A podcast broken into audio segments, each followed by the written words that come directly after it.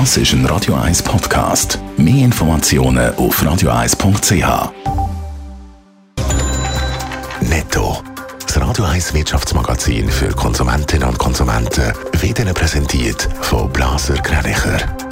Wir beraten und unterstützen Sie bei der Bewertung und dem Verkauf von Ihrer Liegenschaft blasergreinicher.ch Adrian Sutter. Trotz steigender Energiepreise will die SBB die Kosten nicht auf die Bahnreisenden abwälzen. Gemäss dem SB-Chef Vincent Ducro werden die Preise fürs Bahnfahren im nächsten Jahr nicht steigen, was dann im Jahr 2024 passiert, hänge von der Teuerung ab.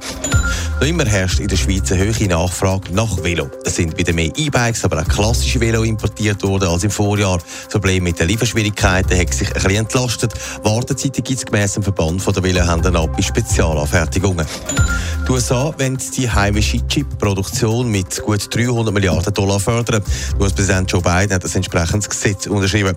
So wollen die USA die Abhängigkeit von Halbleitern aus Asien verringern. SBB tut sich im Moment vieles. Man plant Zukunft mit Netzausbau, aber auch neue Herausforderungen und man will sich bereit machen für allfällige Krisen. Adrian Sutter, da wartet ja vieles auf einen SBB-Chef.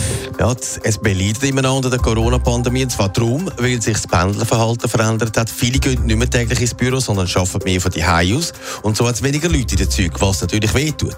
Der SBB will darum an neue Abos finden, zum Beispiel für die Leute, die nicht mehr täglich pendeln. Aber auch sonst müssen wir einiges überdenken, sagt der SB-Chef Vincent Ducro im SRF-Interview. Weniger Pendler, dafür mehr Reiseverkehr ist das Thema.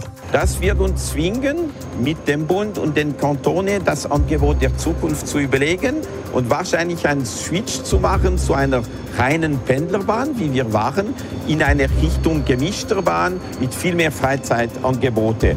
Auch Fernzüge und Nachtzüge sind da immer ein grosses Thema. Aber eine nächste Krise wartet ja schon bereits. Was bedeutet die Energiekrise für die Bahn? Natürlich steigen auch die Kosten bei der SBB, wenn die Preise zum Beispiel für den Strom steigen. Aber die Bahnkunden die müssen sich noch keine Sorgen machen. Die Kosten die würden nicht ihnen zu Lasten gefallen. Also die Preise für 23 bleiben, wie sie heute sind. Wir werden eher mit unserem Sparprogramm sogar ausdehnen. Also das ist ein guter Tipp. Kauft euch Sparpreise, die sind sehr beliebt und immer beliebter. Für 24, das wird abhängig sein von der Höhe der Teuerung. Also noch wird es nicht teurer, zumindest fürs nächste Jahr gilt das Versprechen. Netto, das Radio 1 Wirtschaftsmagazin für Konsumentinnen und Konsumenten. What's the time? Seems it's already morning. Das ist ein Radio 1 Podcast. Mehr Informationen auf radio1.ch.